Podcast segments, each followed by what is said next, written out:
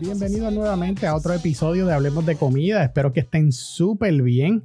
Eh, hoy estoy, no, regularmente no consigues a una chica que, que puedas hablar eh, de restaurantes y de industria gastronómica. Y hace tiempito que estoy siguiendo a esta chica, es una blogger aquí en Puerto Rico, y llevo detrás de ella como que, mira, vamos a hacer algo, vamos a hacer algo, pero los tiempos no, no, no cuadran, ¿no?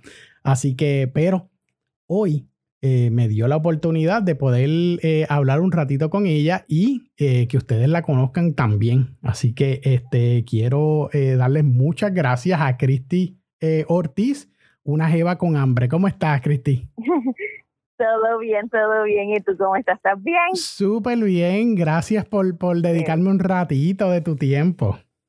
Igualmente, igualmente, gracias por la invitación. Y es verdad, tienes razón. No habíamos como que coordinado bien el horario a mí también me pasó, como te dije, que estaba como que buscando el mensaje, no lo encontraba y no me recuerdo por dónde me habías escrito y yo, Dios mío, le tengo que contestar porque yo sabía que se me había olvidado contestarte. Pero entre tanto mensajes, este, no te encontraba hasta que me volviste a escribir y yo dije, qué bueno, aquí está. Qué bueno, Cristi. Este, primero que todo, ¿cómo estás? ¿Cómo estás tú? ¿Cómo estás de salud? ¿Cómo está tu familia? Pues mira, ah, estoy bien en estos días por los polvos del Sahara, tengo sinusitis, que es algo que me da pánico, porque yo digo, Dios mío, en estos tiempos uno sabe que uno no puede ni toser ni estornudar, porque rápido van a pensar que tienes corona, así que, pero aparte de eso, estoy bien de salud y toda mi familia, no conozco a nadie que haya tenido ningún caso, ¿verdad? Que haya sido afectado directamente por esto, excepto un, un amigo chef en Nueva York, que, ¿verdad? Fue a principios de la pandemia y gracias a Dios está bien pero aparte de eso, yo creo que estoy bien, así que no, no me puedo quejar dentro de todo. Qué bueno, me alegro mucho. Eh, ¿cómo, ¿Cómo pasaste este revolú de la pandemia encerrado? Tú que todo el tiempo estás de restaurante en restaurante, ¿cómo la pasaste? Pues mira, honestamente extrañaba sí salir a comer afuera. Sí, yo mandé a pedir un montón de comida en aplicaciones y, y o, o hacía pick-up de comida, porque también para mí era bien importante, aparte de protegerme, también era bien, bien importante apoyar la industria gastronómica, que sabes que esta viene afectada desde María y desde antes, ¿verdad? Porque pues lamentablemente a veces aquí eh, la, la industria de lo que es comida, no sé si sabes, ¿verdad? Pero básicamente cuatro de cinco restaurantes que abren cierran, así que ya eso eso es, es una estadística bastante que ya llevamos bastantes años con ella, así que ahora con, con esto de María, que recibimos un golpe bien fuerte, yo creo que hasta hace unos meses era que se empezó, se comenzó a sentir que se estaba levantando nuevamente. Y ahora con esto de la pandemia, pues es horrible y es algo preocupante para mí, que así que en ese sentido, pues yo traté de apoyar todo y todavía, todavía lo hago, de apoyar todo a todos los agricultores de aquí, los productos de aquí, esos pequeños comerciantes y los restaurantes, ¿verdad? Este, y aparte de eso, ¿verdad? Aunque sí comía afuera, sí extrañaba el, la experiencia, porque sí comer afuera para mí es una experiencia total, desde que te reciben y te dan el vaso de agua, pues sí extrañaba eso. Vine a hacerlo y no te voy a mentir, no, no voy a ocultar nada, pero yo creo que vine a hacerlo este fin de semana que pasó por primera vez, que fui y comí en un sitio y me senté bajo las nuevas restricciones que hay de, ¿verdad? De medidas este para eso. Sí, de, de, pues, protección. Exacto, y fue lamentable. En el tiempo que yo estuve allí comiendo, solamente hubieron dos personas. O sea, una mesa al lado mío y otra persona que hizo un pick-up. That's. O sea, ponle que uno, uno se tarda como dos horas comiendo en un sitio en ese tiempo eso fue lo que vi. Así que honestamente la industria está sufriendo mucho y pues quiero aprovechar tu medio y a las personas que nos escuchan, si tienes un restaurante favorito, este es el momento de, de promocionarlo, de ir a apoyarlo, de ir y comer y compartir los posts. Y no puedes ir a comer, ¿verdad? A menudo, ¿verdad? este, comparte los posts de esa persona, se, lo, se los quiero dejar saber a la gente. Sí, que lo mercadeen. La, la, gente, sí, que lo mercadeen. La, gente que, que me escuchan eh, fuera de, de, Puerto Rico, eh, lamentablemente, cualquier cosa que suceda aquí, sea de la naturaleza, sea política o sea cualquier cosa, la primera industria que se ve más afectada es la industria de la gastronomía, de los restaurantes. Cuando vino el huracán, pasó, cuando pasa los terremotos, pasa también. Eh, si hay una sequía, hacen restricciones de agua, nos afecta también. También. Este, todo, todo. Así que. Inclusive, ¿no? Inclusive, aquí tú sabes los problemas que hay con la, con la luz y así que se vaya cada rato la luz en, a un restaurante eso le causa problemas. No todos los restaurantes cuentan con plantas eléctricas por, por razones a veces de presupuesto o porque no la pueden tener porque la estructura que tienen no se lo permite. Food truck, o sea, que, que va mucho más allá de, de ¿verdad? De quizás algún, una, una pandemia como estamos ahora o algún evento atmosférico, va mucho más allá de, del diario, de que aquí la luz se va, yo creo que básicamente todos los días y también es, es una industria que sufre también por, por, e, por, eso, que no pueden abrir cada rato. es lamentable. Cuando, cuando fuiste, ahora que mencionaste que fuiste ya al, a un restaurante, a, tu lugar preferido a, comer, ¿cómo, cómo, ¿cómo te sentiste en esa, con las nuevas restricciones? Pues mira, honestamente yo no tuve problemas. Este, yo entiendo que el restaurante hizo todo lo que debía, tenía, si no tengo ninguna queja y, y, mi experiencia fue bien agradable en ese lado. he ido a, a otros restaurantes, a mí, no a sentarme, quizás a hacer pico, y esta parte la voy a decir para cuestión de los restaurantes que te escuchan, es que estén bien pendientes al servicio en sentido de que promuevas lo que tienes y asegúrate que los teléfonos que tengas en redes sociales o en anuncios estén funcionando. Me ha pasado que trato de, de ordenar y el teléfono no funciona, pues entonces voy y le escribo en las redes sociales y nunca me contestan. Así que también esta, esta parte, como digo una cosa, tengo que decir la otra. Así que para, para dueños de restaurantes o negocios es bien, bien, bien importante en estos momentos, porque yo creo que no estamos en posiciones de perder ventas y yo creo que cada venta cuenta y más cuando a lo mejor una venta te puede traer otra, así que siempre tener esa mentalidad y pensar en grande, no pensar en chiquito. Así que eso es bien importante. Pero en cuestión de mi experiencia. dime, dime, disculpa. No, no, no te preocupes, yo hablo un montón. en, cuestión de la experiencia de los restaurantes ahora, eh, como todo cambió tan drásticamente, eh, se le está olvidando, ¿verdad? Ese, ese, detalle que tú estás diciendo de, mira, antes a lo mejor no era tanto la, comunicación de los clientes, de los comensales por las redes, pero, pero hay que adiestrar también al personal y estar pendiente, ¿no? Sí, me pasó que yo fui a ordenar en, en, en un sitio y fue, fue un pick-up, no, no, y entonces y llego y la persona, mira, ¿cuál es el menú? No tiene menú, ok, este, lo puedes ver en las redes sociales, y yo, pero es que estoy en las redes sociales y no lo veo, y le enseño, ah, sí, es que esas son las fotos, y yo, sí, pero es que no tiene el, el nombre del plato, ¿qué, es lo que tienen? Este, ah, pues eso, y yo como que, obviamente yo, la, la, la persona que me estaba atendiendo era una empleada más, no creo, o sea, obviamente no era el dueño y posiblemente a lo mejor, ¿verdad? Ella también tiene sus preocupaciones y, y su situación y quizás quería evitar el contacto lo menos posible, pero yo creo que contra, yo no sé el menú, dime lo que tiene, cómo se llama, cómo pido esto, o sea, pues a veces se sube una foto y es como que, ok, yo sé el nombre de este, de este producto porque sé de comida, pero ¿cuál es este en específico? ¿Me entiendes? No quiero decir el nombre del sitio que fue, no quiero por verdad, por, por, respetando esa, esa privacidad de no tirarlo en medio, pero me recuerdo que yo le decía a la persona, sí, yo sé lo que es eso, corazón, pero ¿cuál es el nombre de ese en particular que tiene adentro? ¿Me entiendes? Y era como que este, este, y, y, y yo como que digo contra esa, e, esta experiencia creo que quizás no fue tan agradable y yo tengo mucha paciencia y traté de ser bien comprensivo, pero imagínate una persona que quizás no tenga la misma paciencia, que está, saliendo ya a arriesgarse, no quiere, o sea, quiere ver el menú, pedirte que se lo entregue, irse, y entonces siento que, que me la estaban poniendo difícil y yo como que contra mano, tú sabes, como que no todo el mundo es así, más cuando uno está también bregando con personas con hambre, que eso es algo que también se le olvida a la gente, que aquí no solo estamos atendiendo servicios, estamos bregando con personas que tienen hambre y que tienen más de un mal humor, así que, a veces hay que ser un poquito más comprensivos en ese sentido. Cuando, cuando te sucede una cosa así en un restaurante, eh, ¿te tomas la oportunidad de escribirle al dueño o, o dar el feedback si está el supervisor o algo así?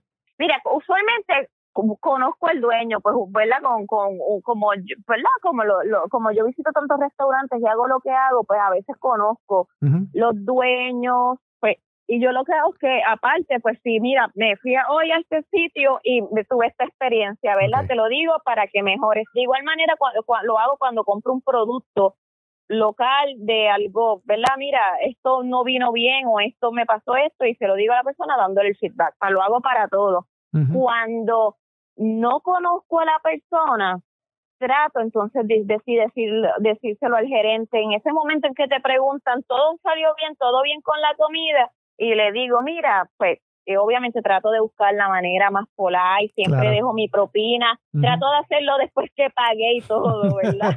Ah, Así que, pero, porque, pues, ¿verdad? No, no quiero que tampoco lo tomen a mal, pero sí siempre les, les dejo saber, mira, esto pasó y esto, o por ejemplo, eh, eh, eh, este plato no me gustó, pero creo que fue porque es que lo dejaron crudo. Si tú te fijas, porque ya me ha pasado eso, me, me, me ha pasado que han dejado cosas crudas. Es algo bien común que a veces me ha pasado. Mira, pero fue porque me lo, deja, me lo dejaron crudo aquí o por esto, y yo le, le digo, trato de no quejarme por, porque a veces también yo veo que la gente más, eh, este, entra a las redes sociales y se tiran, se quejan de cosas que son quizás un poco triviales, como, ay, el aire acondicionado estaba bien frío y no me pude disfrutar mi comida de tanto frío que tenía. Contra, yo sé que eso es una incomodidad, pero eso es una incomodidad tuya. A lo mejor las otras 10 personas que estaban en el restaurante contigo tenían calor, o sea, que eso es algo de percepción. O sea, que, que siempre es importante también saber diferenciar de lo que es la experiencia y servicio a quizás estos detallitos que uno como ser humano prefiere por comodidad de uno. Así que yo, yo, yo cuando me quejo, y yo no lo veo como una queja, sino como dar una crítica constructiva, este, aunque sea y suene clichoso, pues trato de llevar el mensaje y decirle el por qué, mira, esto no es un capricho mío, es que estaba mal cocido, no fue el término que pedí, esto estaba duro o lo que haya sido, ¿verdad? Porque un mal día lo tiene cualquiera y a veces también los restaurantes lo tienen, vamos a ser honestos y hay que ser un poquito empático en ese sentido. Es bien importante lo que dices porque la, gente se le olvida el poder que tiene las redes sociales y un, un, mal comentario, pero eh, yo le digo el, feedback, ¿no? Un, mal feedback, pero pero con la intención de hacer daño o con la intención de que mejores, tú sabes. Entonces, escriben muchas cosas en, en, en, los reviews de las redes sociales, como tú dices, ¿sabes? El aire. O que, que la mesa estaba eh, moviéndose un poco. Coja. Este, eh, sabes. Entonces, y fíjate, y después lo quieren ablandar con esta, esto de que, ah, y soy clienta fiel de ellos por un año o por años y nunca te había tenido, coño, sí, perdóname. No, no, puedes hablar tranquila, no hay problema. si eres clienta de ellos hace tres años, digamos, o cliente, yo digo que ya te deben conocer porque entonces no te le acercaste al mesero o al gerente y le dejaste saber la incomodidad y lo tienes que llevar a las redes sociales, que entonces ahí hay una cosa que es de destilar quizás un poco veneno y que, que, que, que, querer crear un nicho y tú lo notas porque tú ves en la manera en que escriben, que se creen como, te, te recuerdas cuando empezó esto, el, ya no, ¿verdad? Y en estos días tuvo un pequeño bochinche, pero yo no sé si tú te recuerdas el estilo de escribir de Macetaminofén y otros escritores, que es como que exacto, que, que, que es como más tipo sátira. Entonces tú ves que empiezan a tirarse el review tipo sátira. Estaba, la chuleta que me comí estaba más dura que esto y aquello y lo otro. Y tú sabes que lo empiezan a hacer otros, entonces tú estás viendo cómo se ve la costura de que, mano, pues sí, quizás eso te pasó y te incomodó, pero tú preferiste, tú, tú querías destilar este veneno y poner a, y poner en práctica tu creatividad de cómo quejarte y, escribir esto, porque se te nota que le, le metiste pensamiento para sacar todos esos punchlines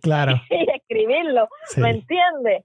Es como que, tú sabes, y a veces hay, y, y, uno como ser humano, y esto pasa en todo y en todas las industrias, uno a veces debe quizás empatizar con la gente.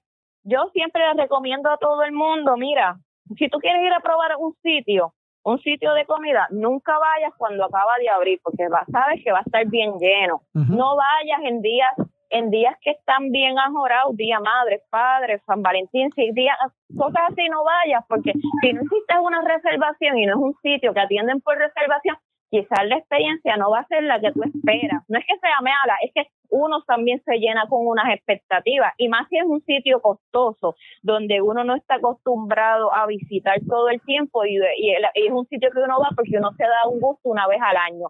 Ese tipo de sitios que verdad que no es un sitio habitual para uno porque verdad uno no estaba quizás para todos los viernes gastarse 300 dólares en una cena, pero también uno tiene unas expectativas que a veces son más grandes que lo que es, es en la misma realidad. Y, más, cuando vas a ir, como tú dices, que es más, eh, cuando vas por primera vez, porque ya si ya conoces el lugar, eh, ya sabes más o menos qué esperar, pues, pues, pues tú tomas la decisión de ir un día de esto. Pero cuando vas por primera vez a conocer un restaurante nuevo que tú no sabes ni, ni qué es lo que están sirviendo, que no tienes idea, pues es muy importante lo que tú dices, no vayas en esos días.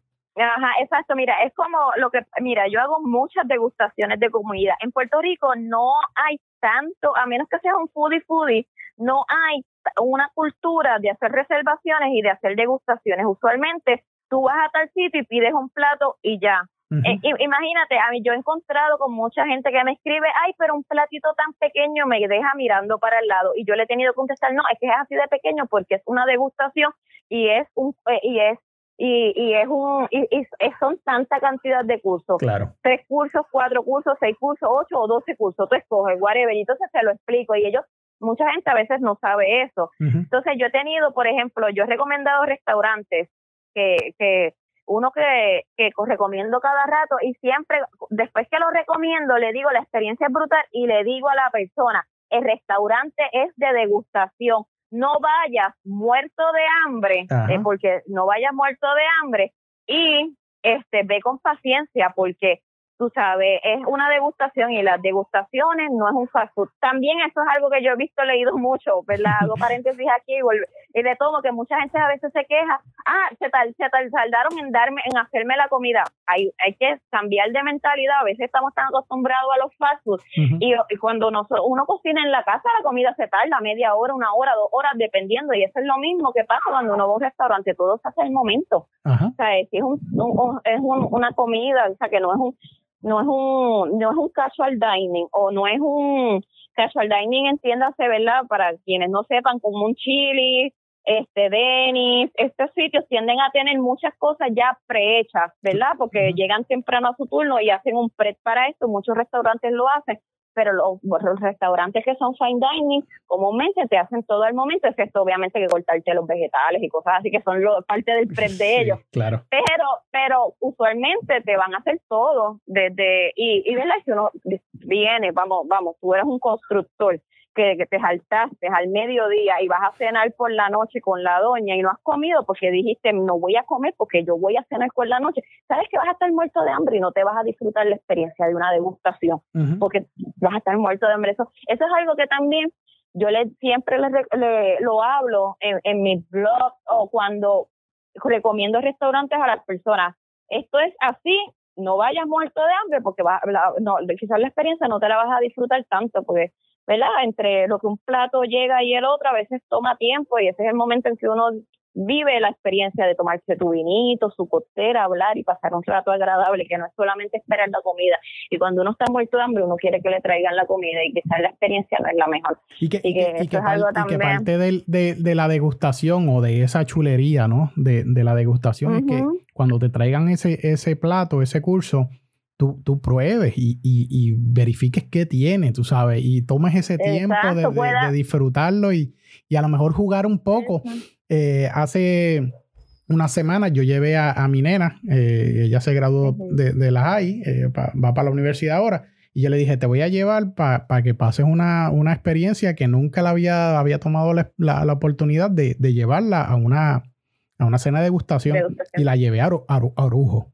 Hablé con Carlos ah, Portela. Me, encanta, me encanta. Yo voy a ver si voy este viernes, pero sí, Hablé, reservé, así como tú dices. Yo, yo creo mucho en la reservación desde antes y ahora como estructura. Yo entiendo que todos los restaurantes lo deben hacer eh, y que la gente lo haga. Eh, porque, y pues que respeten el horario también. Eso es una cosa, porque a veces mucha gente también hace reservaciones y ni las cancelan, o sea, que para mí es una falta total de respeto porque es una mesa que te está esperando, que no le vendieron a otra persona por ti o por, verla, por, la, por la persona que hizo la reservación, no van ni tan siquiera tienen la, la cara de ir a cancelar, o sea, que, y, o, o te llegan sin reservación y entonces se molesta porque tienen que esperar. Entonces yo creo que cuando tú reservas, aparte de que ya tú les dejas saber a ellos, mira, usualmente cuando uno reserva te preguntan hasta el motivo de si estás celebrando algo, a veces el chef te, te, hace un menú especial, te recomienda algo, te saca algún postre, o sea, de acorde a la ocasión, que a veces la experiencia, muchas veces, la mayoría de las veces se, eh, se, se se hace mejor cuando tú reservas la, la mesa, ¿me entiendes? La, la, la, experiencia, aparte de que tú también te, si es algún detalle que tú estás teniendo con tu esposa o porque sí, whatever, porque ¿sabes? puedes preparar una experiencia mejor, definitivamente. Y, así mismo, y, así mismo fue, tú sabes, yo, y es bueno porque, porque todo el mundo se prepara, el chef, eh, los meseros, ya ellos saben que esa mesa es para X o Y razón, y así mismo fue y cuando llegaron, el chef estaba afuera, ahí en la puerta, y felicitando a mi hija de graduación. Y ella como que, en serio, tú sabes, está cool. Pero lo que a donde quería llegar es que empiezan los cursos y uno, y dos, y tres, y ya en el séptimo, ya mi hija me miraba como que, en serio todavía, tú sabes, te llena, tú sabes. Y estábamos jugando. ¿Qué trae esto? Aunque el, el chef lo, lo, lo, presenta, ¿no? Y esto tiene esto, y esto, y esto, y esto y es local y los productos, eh, ¿verdad? Todo es local, por lo menos ahora, gracias a Dios, Orujo. Eh, sus degustaciones ahora mismo es, 100% y él está muy contento con eso y me dice, llevo desde hace muchos años yo quería poder decir esto, de que mi, mi, mi degustación es 100% local. Eh, y la pasamos súper bien, tú sabes, las pasamos súper, súper bien.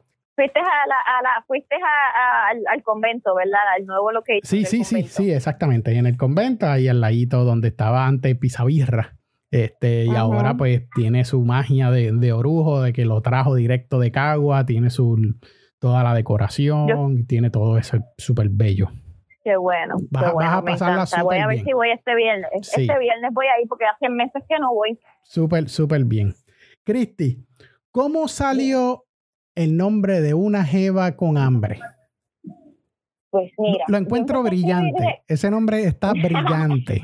Pues mira, hago paréntesis que este nombre salió hace cuatro años antes, porque ahora hay muchos blogs que se llaman una jeva con algo y, y, y ¿verdad? Nota aclaratoria, yo creo que fue yo fui la primera persona de ponerle un nombre a esa palabra que era tan coloquial, un blog y, y se la puse porque primero que yo empecé a escribir de comida porque mis amigos me pidieron que escribiera, llevaban tiempo pidiéndome que escribiera de comida porque pues siempre me, me ha gustado cocinar y me ha gustado salir a comer, sabes que yo preparo recetas también y a veces las grabo y las publico, este y, y, mis amigos siempre, y yo a un sitio abría y yo iba y lo probaba como ahora, en realidad mi, mi vida no ha cambiado tanto, así que pues mis amigos me pidieran, me pedían que escribiera de comida y yo como que, ay, no, que a la gente no le gusta leer, ¿quién me va, o sea, quién me va a hacer caso? Y yo como que hacía, hasta que un día dije, ¿sabes qué? Voy a hablar de comida. Y en una jeva con hambre salió, porque yo soy, si me siguen en mis redes sociales, van a ver que yo pongo fotos o subo stories donde yo salgo linda, fea, regular, sin peinar, con maquillaje, sin maquillaje, bien real como yo soy. En realidad, porque a mí no me gusta, nunca me ha gustado quizás crear una expectativa irreal de lo que no soy, ¿me entiendes? A mí no me gusta estar producida 24/7, no soy yo. yo quería, eh, yo, yo, siempre he reflejado eso, mi personalidad en las redes sociales. Pues sí, cuando yo salía, mis amistades, varones específicamente, como yo siempre estoy sin maquillaje y usualmente bien casual en tenisitas y t-shirt y quizás alguna faldita, pero cuando yo salía con ellos por la noche, pues obviamente uno se da más cariño, se pasa el blower, te maquilla, tú sabes, y te sientes, te, eh, te buscas y te hallas, como dicen por ahí. y pues, pues eso, y entonces ellos me decían, ahora sí, Cristi, hoy sí te ves jeva. Y siempre me decían eso, hoy te ves jeva, hoy sí te ves jeva. Pues yo dije, diablo, pues yo soy una jeva con hambre. Y de ahí yo después le dije a uno de mis mejores amigos, ¿sabes que voy a hacer un blog? Ya voy a hacer el blog y se va a llamar Una jeva con hambre. Y él, y se me de la risa y yo, ok, esto yo creo que esto es lo que yo quiero porque yo sí estaba buscando, aparte en aquel momento de Puerto Rico y, la mafia, no había ninguna publicación quizás este de gastronomía que fuese, que no fuese quizás un medio grande, que los medios grandes pues obviamente son casi todo lo que sea de gastronomía, lamentablemente, siempre da y proyecta es una imagen high-end, como de un público un poco más adulto, de un poder adquisitivo un poco más alto. Y yo honestamente, yo soy, como dije aquí, yo soy clase media, como todo el mundo, que sí, en vez de, hay gente y todo el mundo tiene sus vicios o tiene en dónde se gastan sus chavos. Por ejemplo, hay hombres que le encanta meterle todos los fines de semana que cobran cosas al carro, mujeres se lo gastan en beauty uña o, en zapatos o en cartera, yo me lo gasto en comida, ¿me entiendes? Así que pues, pues, pues yo dije, yo quería eso, yo mira, yo soy una joven adulta de clase media que le gusta comer bien y yo sé que como hay mucho, como yo, hay mucha gente y que yo sabía la necesidad de educación que tiene el público puertorriqueño para lo que es el mundo de la gastronomía. Tú sabes, la gente es bien, yo no sé si tú has tenido la oportunidad de, hablar con gente de lo, ¿verdad? De lo que, fuera de lo que es el food y gente, ¿verdad? Normal de por ahí. Y, y quizás y su impresión y su visión de la gastronomía es mucho, muy diferente a la que nosotros quizás tú y yo podemos tener y uno dice como que contra, tú sabes, me recuerdo no hace mucho, mire, te voy a contar esta anécdota porque yo creo que plasma lo que quiero decir y es que mucha gente no sabe todo el sacrificio que pasa atrás, ¿verdad? Este, para llevarse ese plato de comida a la mesa.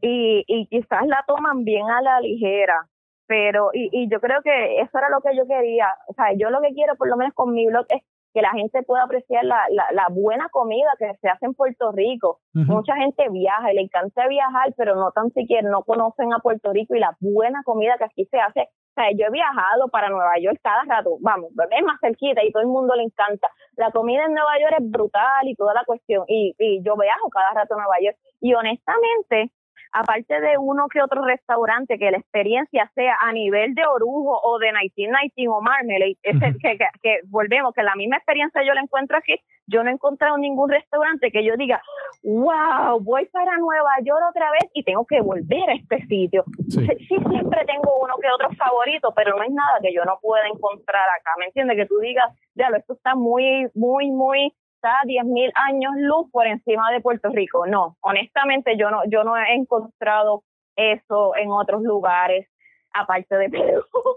Para serte honesta, aparte de Perú, aparte de Perú, en realidad un destino quizás, aquí yo creo que, que Puerto Rico debe mirar y aspirar a tener una gastronomía así como quizás no como la de Perú, porque también Perú la, lo ayuda, quizás los ecosistemas que tienen, el tamaño y la agricultura y cómo se apoya, pero que sí mirar quizás un, un proyecto un poquito menos ambicioso, pero sí mirar de que la gente pueda tener esa conciencia de, de, de, cultivar y consumirlo de aquí. Y yo creo que ha venido se ha venido desarrollando. Yo no sé si tú te has dado cuenta, pero en los últimos años, aparte de la gastronomía que ha crecido también, ha crecido en lo de consumirlo de aquí. Claro. Tú sabes, a nosotros los millennials, porque yo soy una millennial vieja, pero caigo dentro de los millennials, siempre siempre nos tiran por las redes sociales, hasta los mismos millennials que no saben que son millennials, pero hasta eso nos tiran.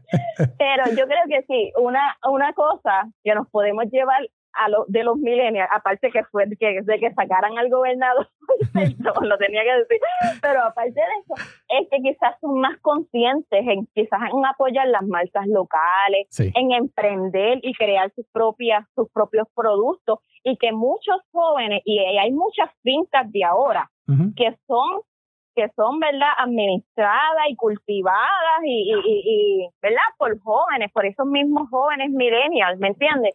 Y, y eso es algo que, que uno puede ver, eso uno lo puede ver cuando uno, uno se va un, un, fin de semana para la placita Roosevelt o, que uno ve estos, estos comerciantes jóvenes haciendo kombucha, haciendo mermeladas y todo ese tipo de cosas. O sea que, y te lo digo porque quiero que toda la gente que escucha el podcast sepa que, mira, la gastronomía de Puerto Rico no es solamente el restaurante local o el restaurante high-end, es, que la, economía, la, gastronomía de Puerto Rico apoya un montón de cultura local, tú sabes. Hay un montón de restaurantes que compra la mermelada que vende Doña Giga, por decirte así.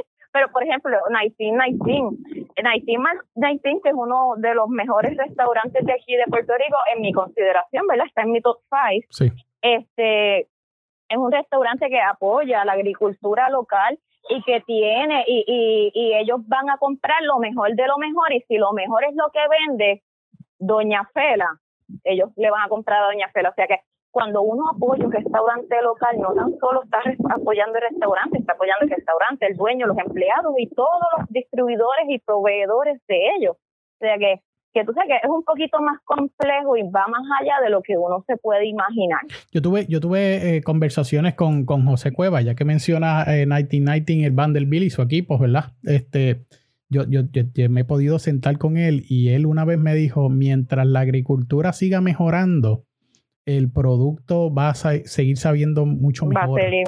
Va a, ser, va a salir mejor y, y nosotros que apoyamos completamente lo que es agricultura local, pues, pues ese producto va a ir siguiendo, subiendo de nivel, ¿no? En cuestión de sabor y en cuestión de, de técnica, porque es que la agricultura es la base, ¿entiendes? Que te salga un producto bueno, un producto rico, y de ahí tú lo puedes llevar y trabajarlo, ¿no? Eh, algo de, los millennials que estás diciendo, eh, que tienes toda la razón, es que ellos han adaptado o han, han podido descifrar un poco que, que la, que la base de, las cosas, eh, y, hablando de la gastronomía, es las cosas que dejamos en, en, antes, ¿entiendes? En la agricultura de tierra, no necesariamente de hidropónico, aunque se está funcionando y, es una buena técnica, pero ellos se están yendo a la tierra, Exacto, cualquier método que tú utilices y te sea eficiente, pues mira, métele mano. O sea, si me, yo, yo cualquier método, después que se crea aquí local y sea un buen producto, no hay problema. Si tú lo quieres plantar en el techo y te funciona y encontraste la manera, olvídese. Esa es la, esa es la manera. Pero pero tú sabes, la agricultura, o sea, la, la gastronomía va mucho más allá y, y, entra en agricultura y entra, y yo creo que eso es algo que los millennials, y con mucho orgullo lo digo, que quizás lo podemos descifrar, y yo creo que nosotros también, como quizás como seres humanos, en el, la próxima generación, entiéndase nuestros hijos, también van a apreciar eso, y lo importante es que sembremos esa semilla, porque a lo mejor para nosotros no lo vemos, no, no vemos quizás una agricultura bien fructífera en Puerto Rico todavía, pero a lo mejor nuestras generaciones lo ven, pero, o sea, nuestros hijos o las futuras generaciones lo pueden ver, pero nosotros sembramos la semilla. Nosotros la sembramos la semilla, ¿cómo? Nosotros enseñándole a nuestros hijos eso, el valor de la tierra de Puerto Rico, del producto local, de apoyar ese comercio local, de apoyar el restaurante de la esquina. Y, y yo creo que es, es una oportunidad que no, nosotros tenemos. Y ahora en cuarentena, yo honestamente lo he hecho un montón. Me, me, me he puesto hasta a comprar el pan, pan, eh, bueno, sobao y de panadería, pues siempre lo he comprado, pero quizás un brioche o algo así. Me he puesto honestamente a buscar panes artesanales y, a comprar panes artesanales. he comprado mermeladas de acá. O sea, y honestamente yo creo que hasta han estimulado mi creatividad a la hora de crear recetas, honestamente, porque yo digo, mira, tengo esto, no lo, no lo quiero perder, ¿qué más usos le puedo dar? Y, por ejemplo, usando el ejemplo de la mermelada que compré, mira, con esa mermelada yo hice como que unos bocadillos, porque es de tomate y bacon, por decir de verdad, pero yo hice unos bocadillos, lo utilicé en pizza, lo utilicé para un pulled pork, o sea, lo he utilizado para 20 mil cosas y es una mermelada jalea, bien como que uno le pone unas tostadas, pero te digo que a veces como que como el producto, pues obviamente no es que me costó 99 centavos, a veces pues uno lo deja en la nevera y pues se olvida de él y pero como es un producto quizás un poquito más costoso y es excelente calidad y estaba riquísima, yo como que honestamente estimuló mi creatividad porque yo lo quería utilizar en más cosas, yo le quería darle más uso. Así que yo creo que también eso es un beneficio de quizás de comprar local, aparte de que estás apoyando. Yo ah. creo, ¿verdad? Que es, ese esa oportunidad que tú tienes de, de hacer más con el producto. algo bien, bien chulo que pasó ahora con cuestión de la pandemia, y lo hemos hablado ya varias, en varias ocasiones aquí en el podcast, es que obligó un poco a la gente a comprar producto local. Eh, agricultores, eh, lo que tú estás hablando, mermeladas, panes, y en estos dos meses, tres meses, la gente... Carnes. Carnes, exactamente. Eh, la gente como que ha ido puliendo un poco ese paladar.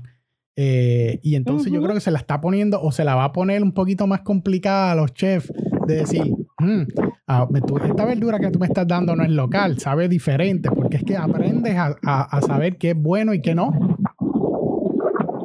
Pero que sea así, o sea, si, si tú quieres, o si tú, tú, vas a dar un mal review, o, o, o vas a ser exigente por lo que estás pagando, vamos, dame conocimiento, dame, enséñame que tú sabes, enséñame por qué, las razones. No me digas que no te gustó porque el aire estaba bien frío. Exactamente. ¿Entiendes?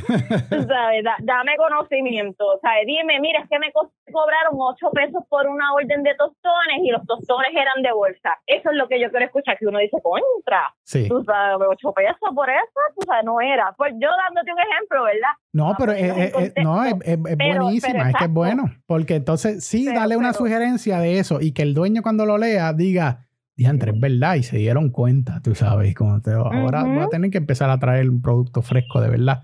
Y así mejoramos la industria todo. Claro, exacto. Y, y ese dueño de restaurante va a mejorar su producto a la vez que va a estar también ayudando a los de aquí.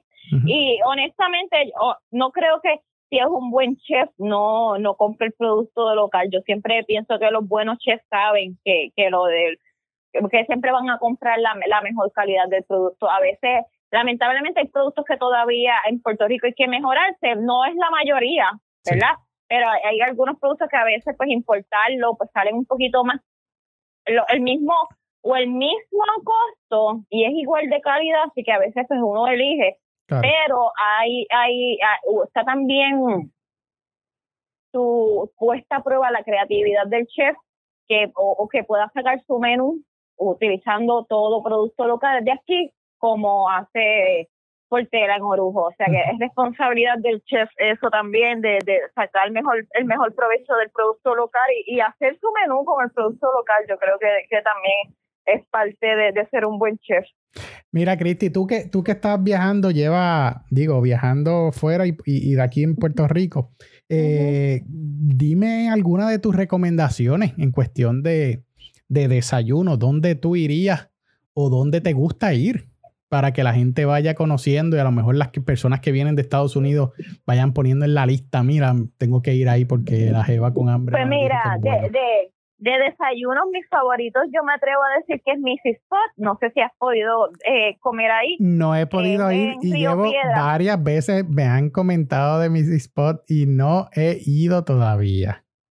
Mira, Mrs. Spot es divino, me encanta un montonzote. Semilla es en Condado, es un restaurante escondidito que yo siento que como que la gente no conoce tanto y a mí me gusta mucho, siempre, siempre ha sido bien bueno, ha sido bien consistente todas las veces que he ido y, y su menú es un poquito creativo en el sentido de que de repente me da unos twists interesantes, porque sí a veces me pasa que pues todo el mundo quiere servir brunch o desayuno, entonces, pero entonces todo el mundo tiene los mismos, el mismo tipo de menú. Claro. ¿Me entiendes? O sea, ya es como que bien, y, y a veces como que quizás a veces fallamos un poquito ahí, a veces lo que necesitas es darle un twist. Este, mira, por ejemplo, en en, en Nueva York, que es un sitio que a mí me gusta mucho, pero nada más pido este, este, este plato que te voy a describir. Y lo pido porque volvemos, yo he ido, sabes que como te conté, he ido un montón de, he viajado un montón de veces y casi nada me, me asombra, pero este plato lo pedí porque era diferente y es en Sar es cerca de Central Park. Es, es, un restaurante cerca de Central Park. Ellos tienen un plato de short ribs con huevo frito encima y salsa de tomate. Y tú coges los panes que tú quieres. Yo siempre cojo un muffin de calabaza como pan. y ese plato es divino. Eh, sí, ese plato es divino. Yo siento que es como que totalmente diferente porque todo lo demás es pues los pancakes, by the way, los pancakes de limón de ellos son bien buenos. Pero Frenzo, volvemos, y eso tú lo encuentras aquí, es bien fácil, solo venden en todos lados, es más de lo mismo. Pero ese plato en particular, yo digo contra, si estoy en Nueva York, yo digo, voy a ir a comerme ese plato. Y, eso a veces también, e, eso pasa aquí en Puerto Rico. Volviendo a mis top, mira, semilla, Mrs. Spot, me encanta muchísimo El brunch del Hotel La Concha me encanta un montón, ¿verdad? Que es algo que uno se extrañaría, pero honestamente es bien bueno y el precio es bastante módico. Es súper rico. Este, me gusta mucho también Caleo, es en el área de Cupey, es cerquita de casa y he ido varias veces también, es bastante consistente. En Aguadilla, Mona, es divino también.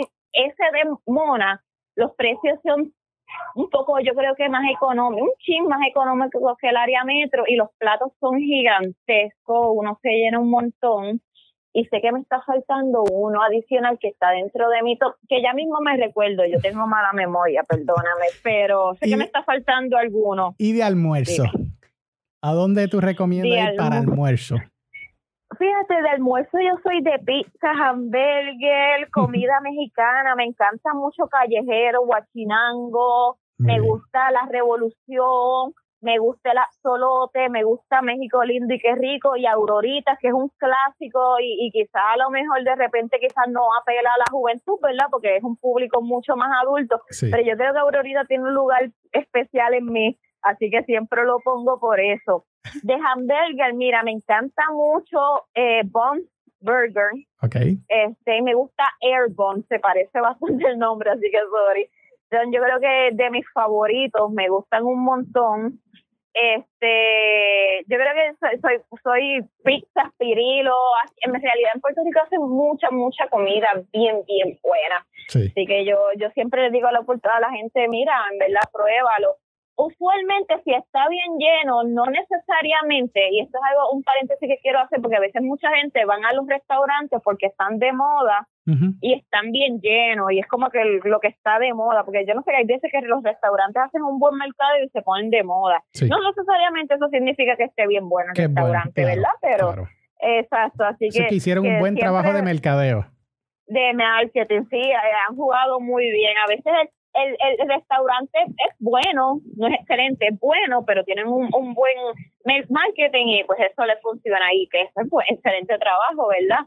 pero siempre le digo a gente que se den la oportunidad de visitar otros sitios, no lo que esté más lleno siempre es lo mejor. Así que me vas a preguntar de cena. Recomendaciones, cena, vamos.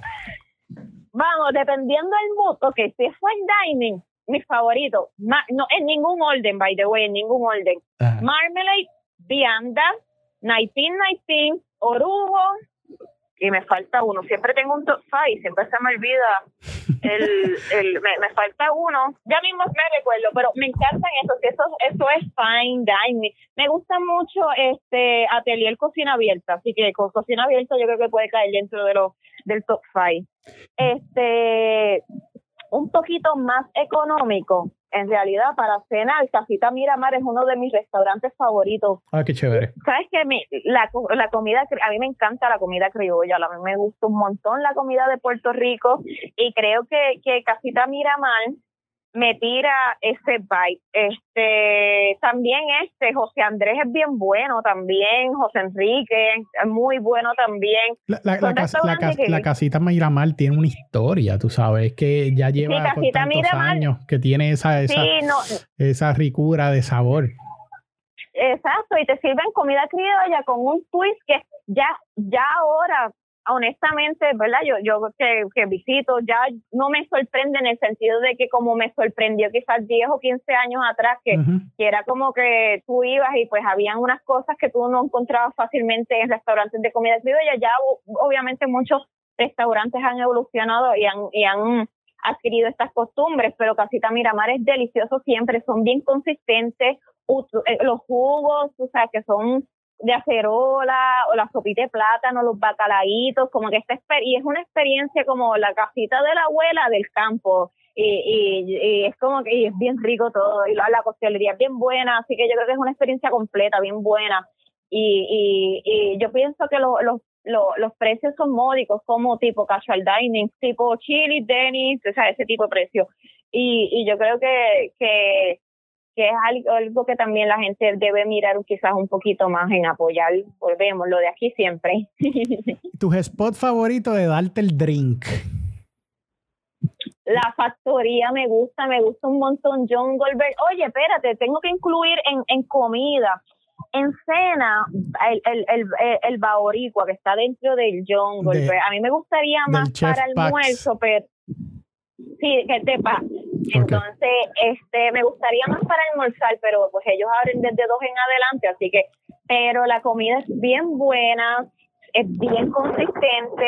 Fui ahí recientemente y me comí un flancocho de, y, el, y el bizcocho era en, de guineo con queso de cabra, lo, eh, le hicieron un brulé encima del flan, o sea, otra cosa, o sea, créeme, volvemos, dos, dos clásicos, un clásico flancocho ¿Cómo lo mejoramos? ¿Qué, ¿Qué, experiencia te damos? Bueno, cambiándole los ingredientes. Vamos a hacer el bizcocho de guineo claro. y vamos a meterle, ¿me entiendes? ¿Viste? ¿Ves? A veces escoger un clásico y yo creo que Pa es excelente haciendo eso, es bien creativo. La comida tiene otros sabores que quizá, quizá el, paladar, quizás si uno, uno tiene el, el, paladar demasiado criollizado, a lo mejor, y uno no es de, de explorar mucho en la comida, quizás puede ser que te vea quizá a principio trabajo, pero yo, yo te digo que es delicioso, no te debe dar muchísimo trabajo. Vas a decir, uy, esto yo no lo he probado, uy, esto tampoco, es ¿qué es esto? Yo quizás vas a estar con, e, con, con ese, e, esa incertidumbre todo el tiempo, pero la experiencia de sabores es riquísimo.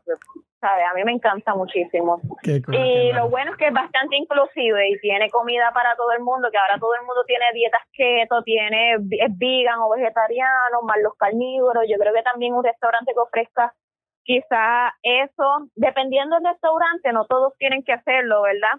Eh, este, pero un restaurante quizás que esté en el área ofrezca, sea bastante inclusivo, pues, pues también es un plus. Eh, te pregunto, eh, Cristi, ¿qué, ¿cuáles son los nuevos planes o el plan futuro para el blog? ¿Qué planes pues mira, yo eh, eh, pues honestamente quiero comenzar, por lo menos tengo que quiero como meta, con, por lo menos grabar un video semanal de recetas, porque siempre que lo hago siempre hay un buen feedback y la gente le gusta mucho cuando grabo recetas.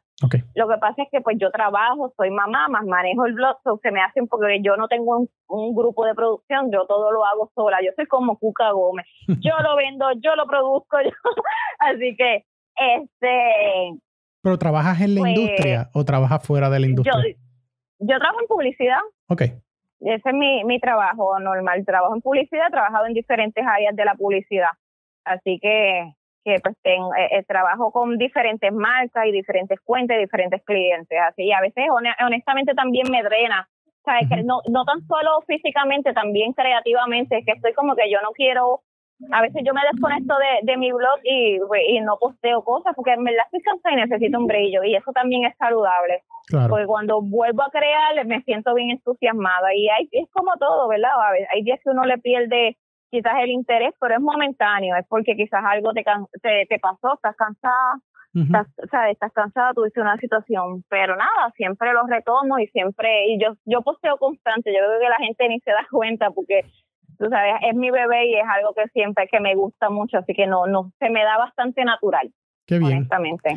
Qué bueno. Caramba, eh, Cristi, para la gente que, que te gustaría, que le gustaría seguirte en, la, en las redes, este, dime cuáles son tus redes. Una Jeva con hambre. Así me encuentran en todos lados, en YouTube, en Twitter, Instagram, Facebook, inclusive así se llama mi website, unajevaconhambre.com. Bien facilito. Una Jeva con hambre. Después que te recuerdes de eso, pues vas a encontrarme en todos lados. Cristi, muchas, muchas gracias por el ratito. Eh, qué bueno, de, de, verdad que nunca, nunca había hablado eh, contigo, siempre te sigo hace años eh, y estaba loco por hablar contigo y hablar un poquito de, la industria. Así que, como le digo a todo el mundo, mis redes están disponibles para ti. Cualquier invento, cualquier proyecto que tengas, sabes que puedes contar conmigo por este micrófono también. Así que este, te agradezco mucho de lo que estás haciendo. Eh, es parte de, de, por qué también nació eh, el podcast, ¿no? De poder llevar la, la conversación de las cosas que estamos haciendo aquí en la isla y, poder seguir apoyando la industria gastronómica, ¿entiendes? Así que te, agradezco mucho de lo que estás haciendo. Sí, sí, para mí es bien importante siempre apoyar a la industria. Este, yo nunca he tenido problemas con nadie de la industria y yo creo que los que me conocen y yo he trabajado, ellos saben cómo lo, lo que yo hago por la industria, cómo me, me, me, me desvivo o, cómo me gusta apoyarlos honestamente y en lo que yo pueda siempre lo voy a hacer. Así que por eso como le digo a ellos, se lo digo a ti, en lo que necesiten me dejas saber, estamos a la orden, ¿está bien? Súper. Mi gente, escucharon a una Jeva con hambre. Síganla en todas las redes sociales. Eh, ella viaja por todos lados, tú sabes. Van a ver si tienen planes de viajar ya próximo para, para acá, para Puerto Rico o y hacer eh, eh, turismo interno. síganla en las redes para que tengan unos spots donde ir, depende del pueblo y yo sé que le va a ayudar un montón. Yo lo he hecho. Ella no lo sabía, pero yo, yo lo hago. Así que me gusta viajar y ir a, diferentes restaurantes nuevos para conocer. Así que qué mejor que ya tener una reseña de qué esperar en, ese restaurante. Así que, mi gente, vamos, vamos a ver qué traigo para la semana que viene. Así que ya conocieron a una persona bien cool aquí en la isla que está también en la industria gastronómica como todos nosotros. Nos veremos la próxima semana. Chao.